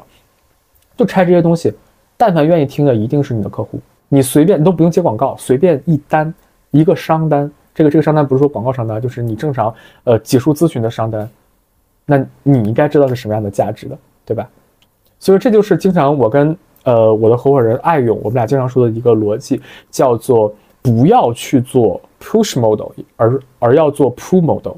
push model 是你去推，你向外去发传单，就是典型的。就是 push model，就是我不管你是谁，我先把这些东西我发给你，或者是高速公路旁边立个广告牌子，这都是典型的 push model。我把信息推给你，而 pull model 是什么？而是是我自己做内容，你感兴趣你自己来。一定要记得一句话，因为咱们俩其实有很多的工作是蛮像的。像我之前也是销售出身，我非常非常认同的一句话叫做：你找别人你是销售，别人找你你是专家。嗯，就是这样的一个心理预期是完全不一样的。能够让别人带着问题和需求来找你，张扬老师，我现在遇到问题了，帮忙解决一下，完全会脱离开那些说比价或者说什么跟你 argue 价格、权益、对合同，完全没有那些东西。嗯，人家来找你的时候，就是非常轻松、容易去成交一件事情。一个是所谓的 pull model，嗯，一个是 O 人群，一个是 A 三人群。啊，对对对对对对，是这样的。因为如果你要用 push model 的话，你要不停的去扩大你 A 一人群的范围，这就意味着你的每一个获客，你的这个漏斗的最下这这的这一级每一个获客，它背后可能就是乘二倍、乘四倍、乘八倍、乘十六倍、乘三十二倍到 A 一那儿的的投入。那么你只有不停的扩大你的 A 一人群，去把你漏斗上的第一级做大，你才有可能把你下面的漏斗。做大，这是一个非常非常吃力的事情。但是你反过来，如果你要是做一个 PUMO 的事情，我做的就是聊出海，我就是聊品牌咨询，我就是聊数据分析，我就是聊美妆行业的 B 端内容，我甚至连 C 端内容我都不聊。那么只有这种情况下，你才能够把真正你感兴趣的人都吸引过来，真正的是把他拉过来的，是这样的一个，是是这样的一个关系网。对，所以说为什么我现在很建议说像您这样的。呃，咨询机构或者说很多的服务类型的机构，agency 类型的机构去做播客，就是因为它是一个真正能够去触达消费者。当然，我也建议大家做公众号啊，不是因为我在做。播客我就要做这样的东西，而我也建议大家做公众号，公众号也是一个非常非常好的呃做 promo 的一个事情，因为你只有对这个行业感兴趣，你才会关注他公众号，关注他公众号的话，你才会被他吸引，然后你才能够进入到他的私域社群啊，整个的这个链路就打通了，大概就是这样的一个，而且那个。公众号有一个天然的优势，就是老总之间非常愿意甩公众号给别人，而不愿意甩播客给别人。老总可能都不知道播客是啥。对，你就写个高质量的公众号，老总看完之后，嗯，不错，小张你们看看，哎，王总你们看看，就就就就就就就就分发出去了。对，但是你要是做播客，还是，呃，公众号对创作者的要求太高了。然后刘润老师的内容真的挺干的。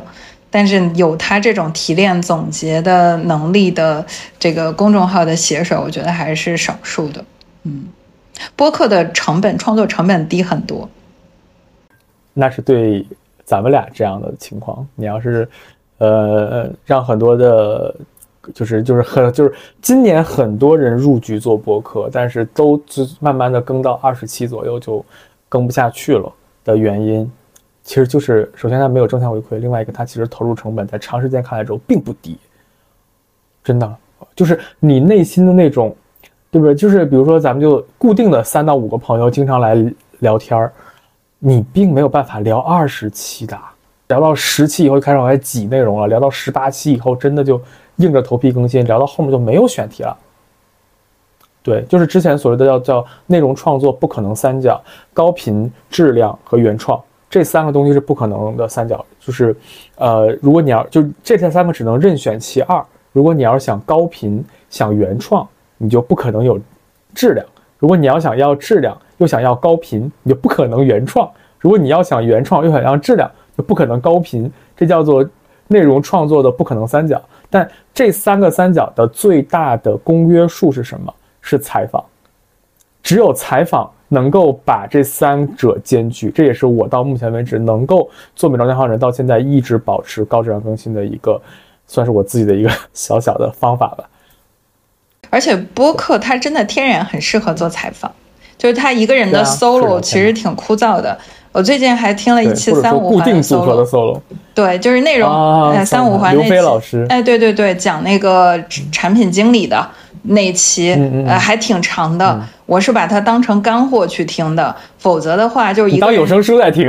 哎，对对对。然后，如果你真的是把它当成一种消遣去听，你很难坚持的听下去。对，是的，一个声音，一个节奏，然后听一会儿就困了。嗯 嗯，是的。对对，但是在这儿我又有一个新的问题啊，就是，嗯，你不仅孵化了美妆内行人这个垂类栏目，现在也做了一个医美内行人。就基于刚才你讲的，就是一个是考虑到商业化，考虑到你想讲给的对象，以及考虑到平台的一些机会，就是你你是也是基于这三点选择做这个垂类的栏目吗？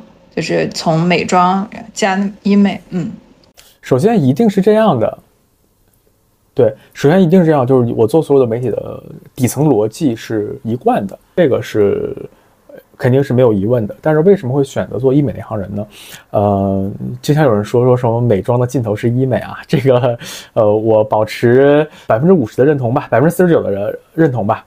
但是你要想啊，其实医美这件事情单独拿出来看的话，它跟美妆其实不是很沾边儿，就是你它它其实更接近于医疗。这件事情，但是你把整个美的全序列光谱打开的话，它从最开始的，比如说像彩妆，啊，护肤、香水、香薰、香氛、蜡烛、头部护理、身体护理、生活美容、医疗美容、生活方式，就是就是在你把整个全拆开了以后，你会发现美妆在这边，医美在这头，它是整个关于美的。内容光谱的两端。那如果我要是能够把我现在已经把美妆那一行人这个美妆的概念给站住的话，那我要再把医美给站住的话，相当于我在声音供给的简体中文的声声音供给的内容市场上，我把整个跟美跟 beauty 相关的全链路都站住了。所以说，如果我要能够把这个全链路站住的话，它其实更像是。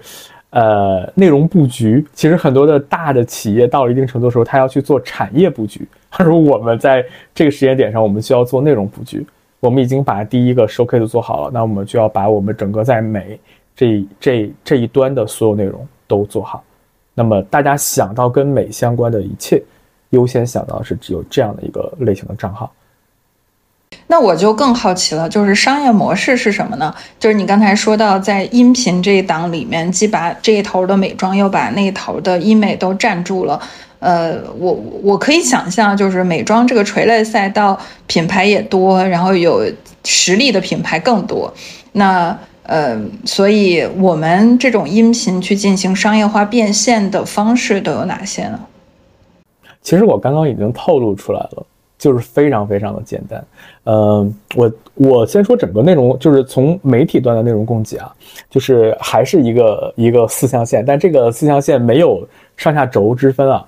任何一个企业或者品牌，你要想在社会上立足，必须要建立四个认知。这四个认知呢，第一个叫做消费者认知，它只占整个企业的四分之一；第二个叫行业认知。这个行业认知，就是说这个行业当中的人认不认，或者这个这个行业当中其他品牌认不认你？呃，你想去做异业合作的时候，人家愿不愿意跟你合作？你去买 IP 的时候，人家愿不愿意卖给你？你去 BD 博主的时候，博主愿不愿意接你的单？这都是整个行业对你的认知。很多品牌可能过去只做消费者认知，现在你要记得你要做行业认知。第三个叫做从业者认知，就是你在招人的时候是否好招。啊，人家愿不愿意投你的简历？你在同样的价格，什么或者是同样一个人，他愿不愿意说，哎，我拿我不拿那么高的薪水，我也愿意来你这个公司。这是从业者认知。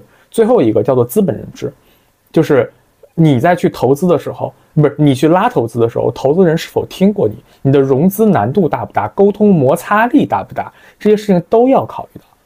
那么一个品牌想要在社会上认知的话，四个 四个刚刚所说所谓的。认知叫做消费者认知、呃行业认知、从业者认知和资本认知。那么很多的博主 MCN 也好，或者什么在刚刚谈到那些媒体平台，已经把第一个四分之一，也就是说消费者认知建立的非常非常的好了，而且厮杀非常非常的激的激烈。那么行业认知、从业者认知和资本认知有人做吗？有，但非常非常的少，就那么几家。那如果你要想真的想做的话，其实真正的，呃，蓝海在这儿呢。这个也是我工我工作，就是我在这行里待的足够久了以后，我发现这个里面有一个 非常大的供给上的缺失。OK，那么我来做后三个方面的这样的一个内容供给和从业者服务，我去帮品牌做建建立好后后三个的认知。那消费者认知我不碰。你你就更多的消费者，你们自己去投投博主去吧，我不管啊。这个是一个。第二个呢，就是我非常非常感谢我的合伙人爱勇，就是他是国内非常棒的一家。抱歉啊，我不是打广告啊，我我我只是我个人非常的认可他，因为您跟他也认识，你应该知道整个应天下在整合营销这一块做的非常非常的好，他整个公司全国有就有接近两百人的一个规模，他们也服务过非常非常好的客户。那如果我自己 前面做媒体，后面我再养一个营销团队，然后就就就就像您公司这样，前面有人做内容啊，后面还要有人做交付，中间还要有人去接客，这其实是个非常累的事情。但是我我通过媒体，通过这种 pull model 的形式，我拉了很多美妆行业的从业者，那么。在我的社群里面听我的内容，那么很多人如果要是有整合营销的需求的话，那么我真的一点都不夸张，拍着胸脯的敢推荐我的合伙人给他，因为他们公司真的做的非常非常的好。那这就是一个，就是你花你你钱花在哪不是花呢？你同样是六十万的预算，你给一个从来没听过的机构，然后你还要去跟人家比价、argue 条款，还要去就说就跟人家解释说你之前服务过哪些客户怎么样。而这边的话，我们已经做了这么多内容，你知道我们有多么的专业，那么你把这一单给我们，这不是很正常吗？嗯，对吧？没错，这个是我媒体方面的一个商业化。嗯，同样。就是刚刚提到的，就是说，呃，医美这一端的其实非常简单啊。医美我们不去碰任何行业的东西，因为它任何行业的都是医疗。那么医疗我是非常有敬畏心的，我可以学习，但是我不会去涉及，因为我觉得我不够格。但是消费者他们非常非常需要有价值的信息，那么或者说正确的信息，不被割韭菜的信息。那么谁来做这件事情？我来做。我和我的合伙人来做，我的我的合伙人是呃我我在这个医美那行人上的一个合伙人，他是小雪，他之前是非常非常厉害的一个叫田艳丽安家的一个呃一个就是应应该应该应该整个行业当中提起田艳丽这个三个字，就所有人都知道的这样的一个人，他之前是他的助理，跟他做了很长时间的内容，同时我们还有一个医美平台的一个合伙人叫乐乐，这样的话相当于是我我通过他们两个，一个是专家的背书，一个是。呃，医美平台的背书，再加上我做内容能力，我们一起来合作这样的一个媒体平台，我们去提供真正的我们高质量的这样的一个医美的服务，大家可以在我们这儿买到不割韭菜的、价格合适的，而且有安全保障的这样的一个医美的服务的话，那我觉得这也是为我们的听友去带去价值。你不用再说我打个光子嫩肤之前，我都要把整个这个机构的四证五证都查一遍。你累不累啊？那这累的活我们来干，好吧？然后韩笑在做美妆内行人的时候有多么的认真负责，大家都看得到。那么我把这个认真负责直接转移给我的医美内行人，大家就知道这个媒体做出来的东西，这个媒体提供的内容到底是一个什么样的的内容质量和安全标准。特别有感触。其实商业模式它是什么呢？就是只要你做好利他的事情，而这个他的对象你很清楚，谁需要，到底是机构需要、品牌需要，还是消费者需要？就是你针对你特别明确的这个对象去做利他的内容，我觉得商业化只是一个时间问题，或者说它嗯很容易找到可以商业化变现的一些机会。嗯，因为你优先获取到了信任。然后围绕着这个信任的这个场域，呃，有很多的产品可以去孵化。只要是在大家的支付范范围之内，量身定制，是在第一个利他的产品之上，然后再做一个新的利他的产品而已。对，嗯，没错，嗯嗯，哎，刚才聊的都是。这个呃，这个小宇宙啊，或者是音频这块的一些内容啊，呃，我最近也留意到你开始在做视频号，而且刚才我们在开播前也讨论嘛，你说接下来要考虑到日日出内容啊，就每日更，每天都要发布。这个我我可以想象，就是因为有很多场外信息啊。这个韩笑老师，大家应该不太清楚，他每天的行程是排的满满当当的。在他开始做医美内行人以及开始做这个视频号的 IP 之前，就是我从我的合伙人云帆那儿获得的消息，就基本上拉出来一个清单，都是排在半个月以后了，半半个月开外了，每天至少见四到五波人。哎呀，我都觉得这个简直是一个。不可能完成的任务啊，就是所以有的时候还要还要跨城去去交流。每一个嘉宾你都是跟他一起吃饭，然后喝咖啡，就深度的聊，至少是两个小时起步嘛。就你要深度了解，其实某种意义上也是在帮你的听众去筛选嘉宾，去去看这个嘉宾他的输出能力以及他他的一些这个底子有没有一些信息可以分享。所以，所以我我听到你说你要做日更的时候，我都特别诧异。我觉得你已经没有时间塞了，你是打算不睡觉了吗？所以 IP 这个事儿，我还真的想问问你。对，都是两点睡吧，最近。天哪，这个还是要注意身体。IP 这一块，其实说实话，我还在摸索的阶段。嗯，但是我，我我我个人相信一句话，叫做“躬身入局”，就是你想做一件事情，就是。呃，我们先一先一层层来拆啊。第一个就是说，现在很多人都想做个人 IP，为什么？因为它是一件呃可持续产生复利的事情，对吧？就是你做的越久，那么市场认知度对你越高，那么你去你你的社会地位、社会影响力以及你你所谓的社会的在坐标轴当中，你就有一个足够的这样的一个位置，大家都能看到这个红利。但是 你要想明白一件事情，就是。个人 IP 到底是什么？个人 IP 它就是你个人的品牌。那么为什么选择这个品牌呢？就是因为选择你的呃选择成本或者说认认知成本最低，或者说犯错成本最低。过去我找一个公司，这个公司我去合作，那好坏那可能就只能法律能约束我们。但是现在我去找张扬，他是一个有个人 IP 的人在。他是解说咨询的这样的一个创始人，然后整个行业都知道他。那如果你要做的不好的话，我我直接就骂你，对吧？这就是个人 IP 的这样的一个意义，它是降低选择门槛和交易摩擦力的这样的一个东西。它就跟消费者选择品牌的原因是一模一样的。为什么我选择品牌而不选择白牌？是因为品牌在市场当中它更爱惜羽毛。对，这就是跟个人 IP 是一样的。但是有没有想过？你凭什么是个人 IP 呢？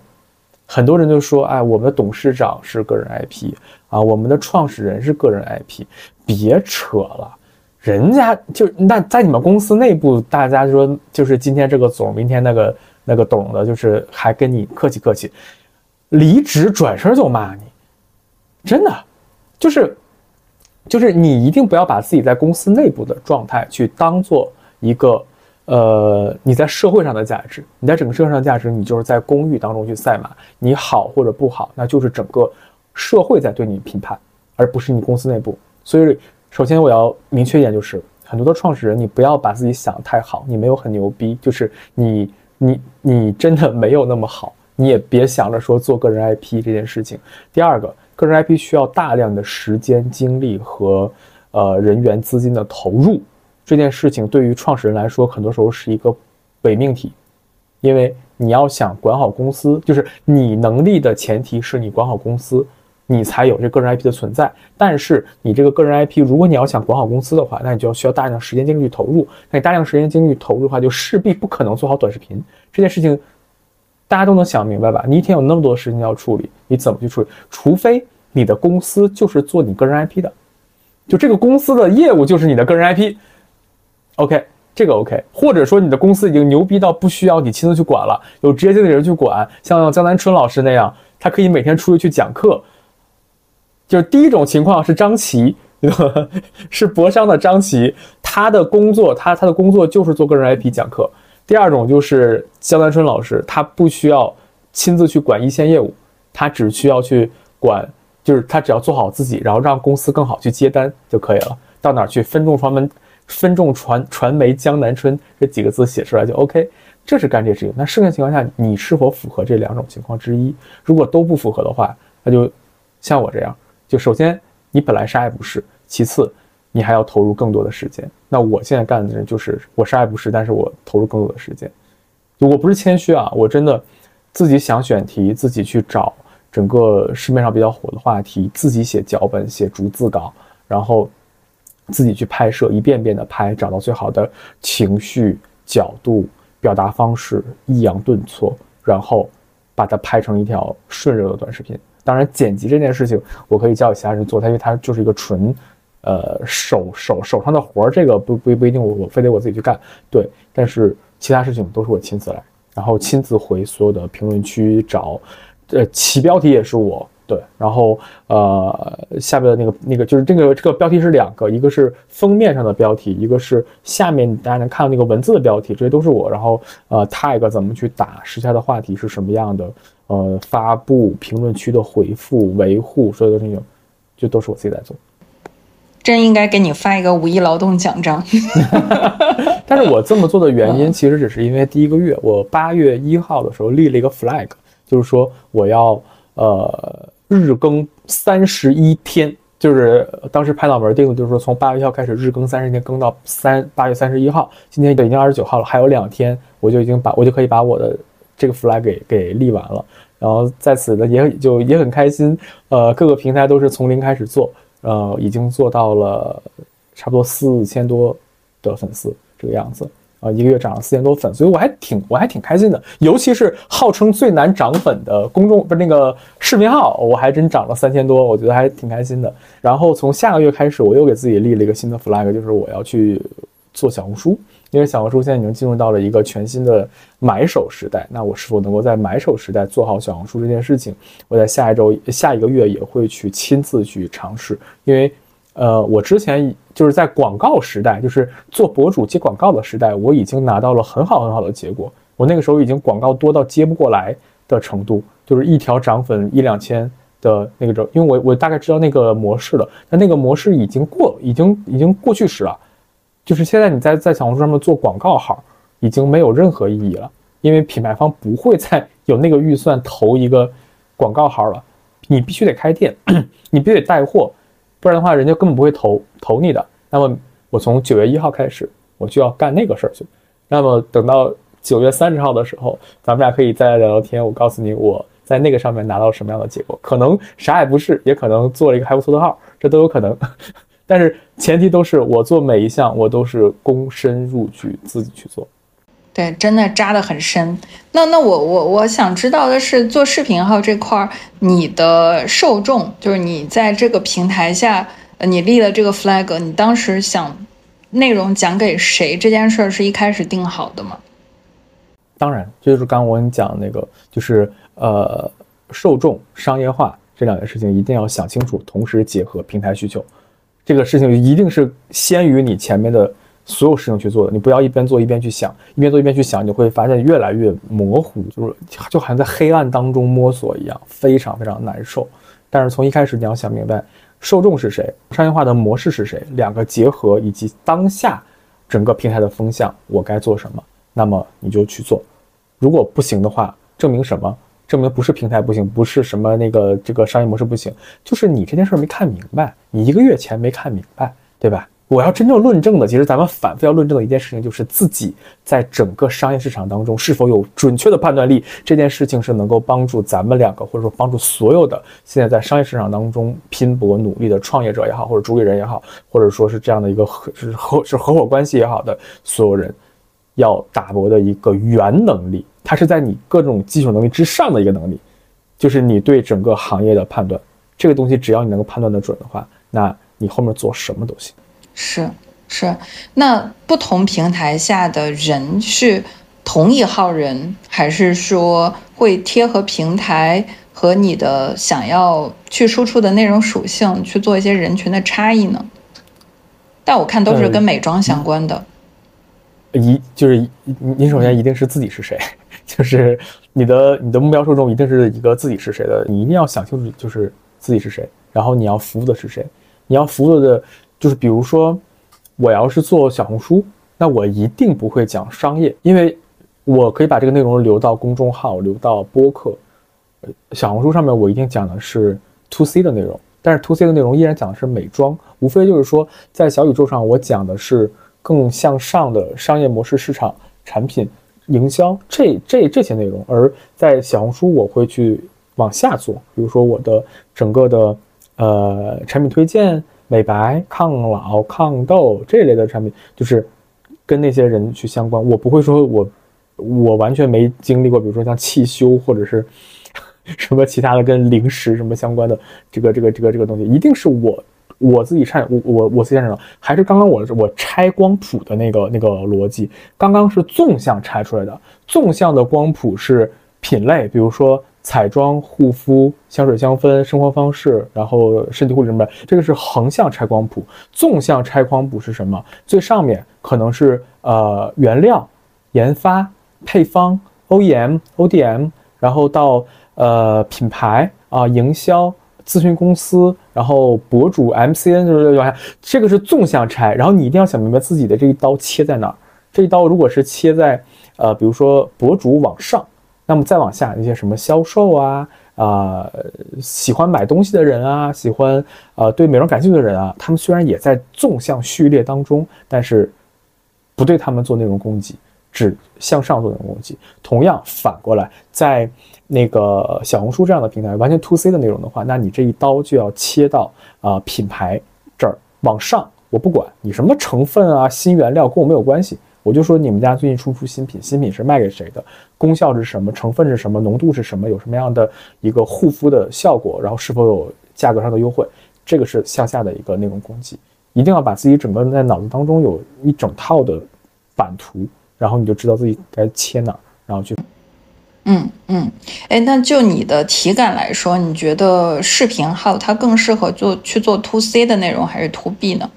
因为视频号里面也能看到一些讲商业的数据还不错的老师。说实话，嗯，他现在在分发逻辑不好，就是他分分他分发的流的流的流量不垂的情况下，不好回答这个问题。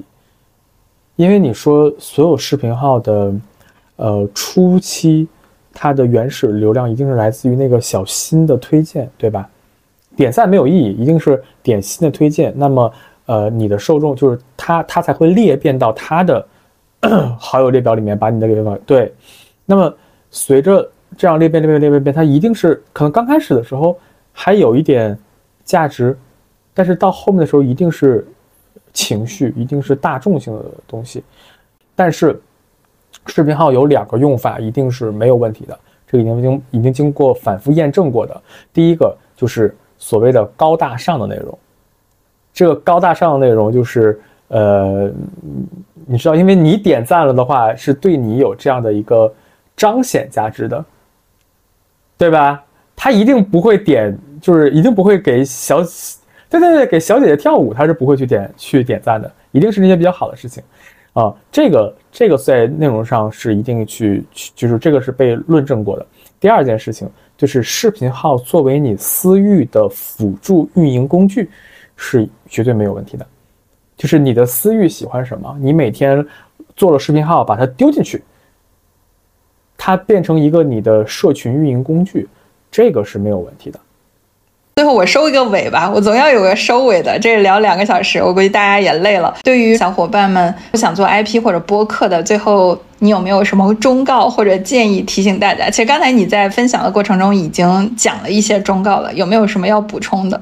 嗯，其实还是认清自己吧。就是，呃，如果你在社会，就是你在日常工作当中，大家都很喜欢你，然后大家都说很愿意听你聊天，很愿意听你说话。然后你有很强的表达欲和诉说欲，那你完全可以去做播客。但如果你要是有非常强的镜头表现力，或者说你对某一个方面的呃解决方案，以及有很深的深耕以及分享欲的话，你可以去做个人 IP。但如果这两个都没有的话，我经常被问到这样的问题，就是我啥也不会，我咋做自媒体或者咋做个人 IP 呢？我的回答就是两个字：别做。对，就是别做。对，就是别做，打个工挺好，不然你费半天劲，最后，对吧？啥也不是，你还觉得说，好像有什么问题一样？不是的，就是你不适合吃这碗饭，但你可能适合吃别的饭啊。就这就是我今天能够给到的最真诚的分享，就是如果你不适合干一件事情，就不要硬上。对，嗯嗯，很真诚，也很真实。所以，小伙伴们，大家接，我们花了两个小时去讲这些平台的魅力，然后现在一盆冷水泼下来，说如果你不具备的话，就嗯，但是凡事要有敬畏心。对这件事情的结论就是，对真正的结论就是，像我一样啊，就是大家看好了，像我一样，往死里卷的干一个月，每天就就是你要做短视频你就日更，你要做小红书你就去每天发一篇图文，你要做播客的话你就周更。啊，你就尝试着去做，然后像张扬老师一样做两个月，拿到了好结果；像我一样做一个月，可能失，可能成功，可能失败，然后发现，哎，自己是不是这块料？如果不行的话，趁早撤，就是快速尝试，快速试错，如果不行，赶紧跑。对，这是这是这是我这是我日常会分享给我身边最实在的朋友们的话。因为说实话，我觉得在公寓的直播上，包括你后续会把这个录音都放到呃小宇宙也好，或者其他的播客平台也好，很多人可能会听到我说这样的话，大家会觉得我在泼冷水，或者我怎么样的。但是我觉得真正的出于朋友，或者真正的所谓的家人们，谁懂啊？家人们，你们真的要干这个事情的话，一定要认清楚自己不适合就不要做，快速迭代，快速试错，不行赶紧跑。你这个建议特别好，就是有一些人就是不信邪，有些人就必须就是不不听建议的，就必须要自己亲自搞了，就是面对一个确定的失败，他才能死了这条心，一定要撞上南墙。嗯，对我特别讨厌那些抖音上面教别人做短视频的。我之前带了一个学员，拍了一千条都不火，他一千零一条终于火了。我跟你讲，就要保持更新，就要保持热情。那你不想想那些有多少更了一千条没火的呀？三年搭进去了，一天一条，三年搭进去了，然后最后什么结果都没拿到，就听你在这说啊，你带了带了六百个学员、八百个学员、一千个学员里边，好不容易有这么一个，然后你拿出来当 showcase 去讲。良心何在啊？为了卖点课，真的哎，算了，不行，我今天不能引战。就是，但确实有一些同行们的做法，我不是很看。我我我拿大家当自己人，拿大家当家里人，拿大家当我身边真实的，呃，亲朋好友和老朋友。我对你们说的是我对老朋友会说的话：不行，赶紧跑！不是什么事情都适合你做。是是，哎，真的是肺腑之言呢。对，真的是肺腑之言。在这儿再补充一个点，就是因为我们做咨询也经常有很多很有想法的创业者，他们想要去做品牌，然后甚至去融钱。然后我的感受是，永远不要碰你不懂的生意。有很多人他是都没有任何的资源，没有供应链资源，没有研发资源，没就是没有产品资源嘛，也没有营销资源，什么都没有，nothing，就是有一个想法，好的 idea。我说这件事情千万不要碰，因为一定要对你未知的世界抱有敬畏心，否则就是凭运气赚到的钱就要凭本事亏掉。这个是没错，非常非常认同。对，在这几年里看到的。然后，如果大家不信邪，我跟大家说，你可以去看一看巴菲特的相关的一些书籍，就是他真的很睿智，他投了，就是他股神啊，就是投资做的很厉害啊。就这么一个人，他从来不投自己看不懂的生意。他到现在，他投资的标的还是以实业为主，就是他能看得懂的生意啊。所以千万要对自己未知的世界有一点敬畏心，哪怕说，呃，确确实头铁哈，我就是要试一试。那就像韩笑老师说的，就 all in 一个月，给自己一个期限，你总要给自己一个期限吧，否则呢，对吧？人生有几个一个月？试你就总觉得自己行，对，试完了才知道自己不是一块料。是的，是骡子是马，拉出来溜溜就知道了。嗯，让你死心死个明白。今天感谢大家的陪伴。那我们今天先到这里喽，拜拜拜拜拜拜。